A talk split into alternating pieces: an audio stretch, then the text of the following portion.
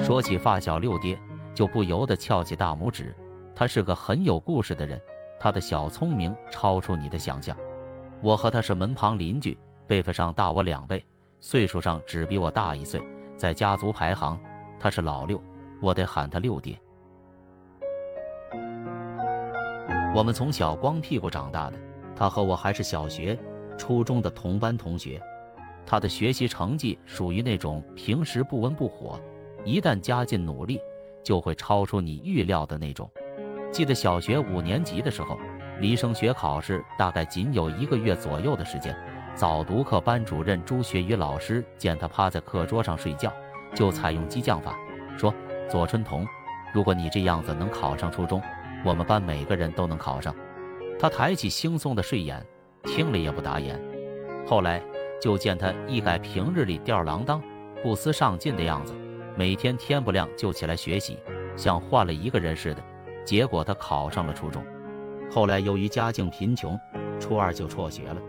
也就是从那时候起，他的另一方面的聪明才智在劳动中逐渐显露了出来。无师自通造木船。我们村是个背靠淮河、面临花园湖的村庄。每年梅雨季节，淮河、花园湖同时进入汛期，满沟满渠的到处都是水。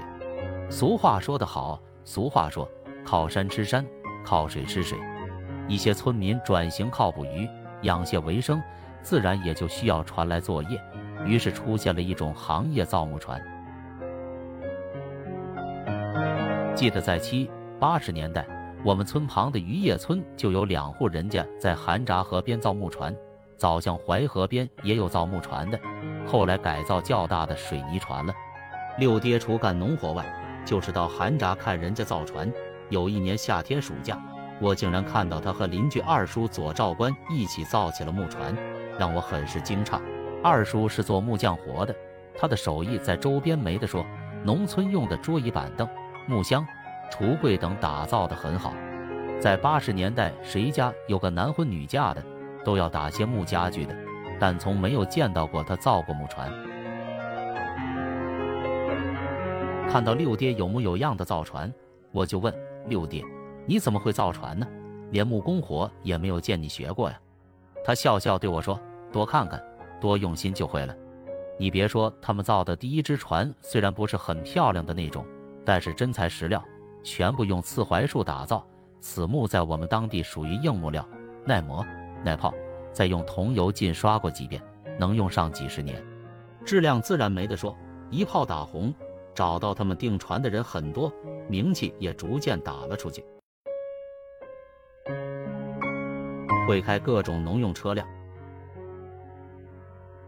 老天爷要给人赏饭吃，那真的没法说。进入九十年代，随着人们生活水平的提高，机械化逐渐取代传统的牛拉马运，农耕有手扶机、小四轮机、收割机，建筑上用到了搅拌机、推土机、挖掘机。吊车等等，所有这些机器对于六爹来说不需要学习，他统统都会驾驶。自己家里还买了台抓机和大四轮机，专门为采伐树木用的。他自己到东庄西林买树，自己算木方，自己伐树，自己开抓机上车，这些都需要一定的专业技术，而他从没有去专业的培训学校学过。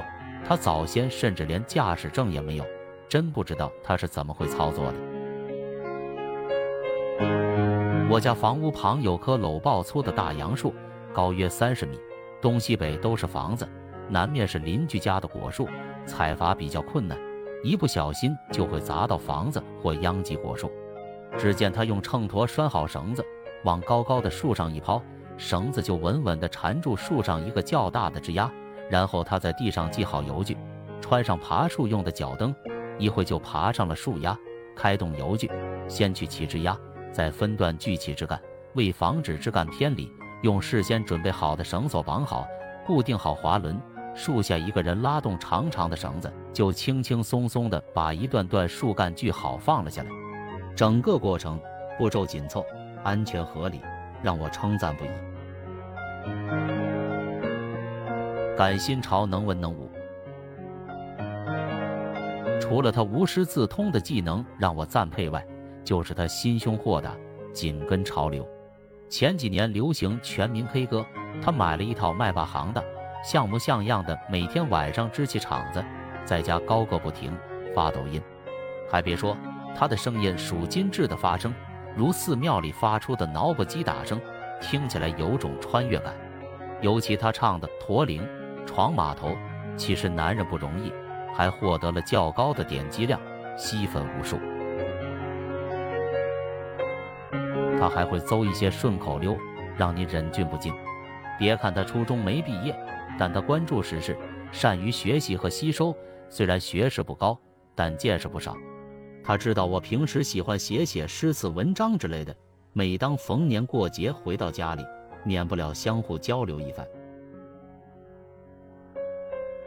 记得有一年的春节前夕，他到我家，见我正在抄写春联。让我根据他的情况给他现编一副对联。当时他是一个人过日子，父母去世，哥嫂分家。我思考了一下，一是逗趣，二为鼓励他，于是提笔。上联自斟自饮自逍遥，下联一人一居一乐天，横批乐不思蜀。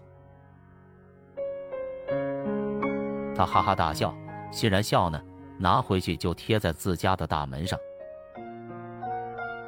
还有一年，他到村子最东头建两间砖房居住，此房背靠淮河，南眺花园湖，东面是一览无余的广阔农田。那时正好他小儿子出生，就取名东方。往小了说，意思是占据了村的最东方；往大了说，胸怀东方世界，看看可有意思。春节时自己做一副春联，让我品评。他的春联是这样写的：上联居东方看东方，东方红日放下光；下联靠淮河望淮河，淮河千里奔大海。我连声夸赞，有寓意，有气势，有胸襟。他还写过一些打油诗，我现在只记得一首，那是水灾后。村里要集体搬迁的时候写的，他起的名字“连农”，大概是要仿悯农的诗意。他写的大意是：天旱粮绝收，水灾眼泪流。终日锄禾忙，却为衣食忧。农民何其苦，整日忙不休。饱经风霜苦，何时是尽头？他家去年建了楼房，春节了，他自编春联贴在各个门上，先抄录几联与大家分享。之一，上联财神踏浪进府门，下联紫薇接种送春风。之二，上联立淮河坝望淮水东流，下联站楼房顶看黄嘴新村。之三，上联炊烟袅袅，千户人家起祥音；下联瑞雪纷纷，万木焕然披银装。这几幅对联虽说不上严谨工整，但对于一个只有初中水平的人来说，能编出来实属不易，也让我刮目。有才吧？若不是环境所迫，辍学较早，说不定发小六爹在文学上会有一番造诣。这也很难说吧，但造化弄人呐。做个逍遥捕鱼翁。随着花园湖进补，大小船只不准入湖，渔民上岸，渔网也被收回或者转卖得住。本以为吃鱼不方便了，没想到六爹给我带来了惊喜，他竟然弄了个小机船，在淮河里做起了逍遥捕鱼翁。有一次国庆节从苏州回老家，遇到他，互致问好后，他说想吃鱼吗？我说今天没有去街上买。他说走，跟我到河边，我船舱里有。我看着他，你有船，怎么逮鱼了？他说这几年疫情搞得其他生意不好做，弄条小船，在河里下几条丝网，每天都能逮个二三十斤的，补贴家用。说着领着我来到河边。走到泊在河岔里的船上，拿起舀勺，伸向船舱，一网兜起好几条鱼，有红眼马郎干、鲤鱼拐子、红尾巴鱼、鲫鱼等，条条活蹦乱跳的，让我高兴万分。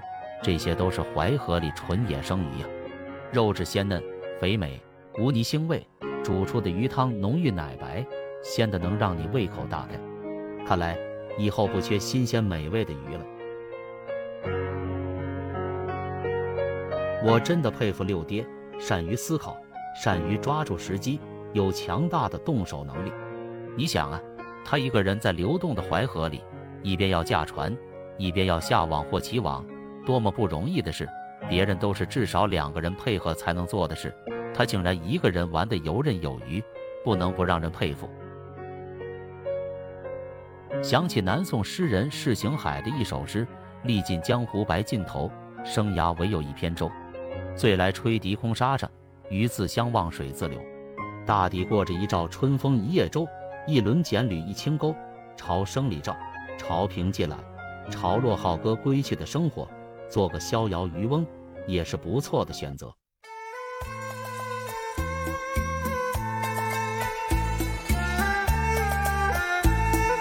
左神州，我的发小，分享完了。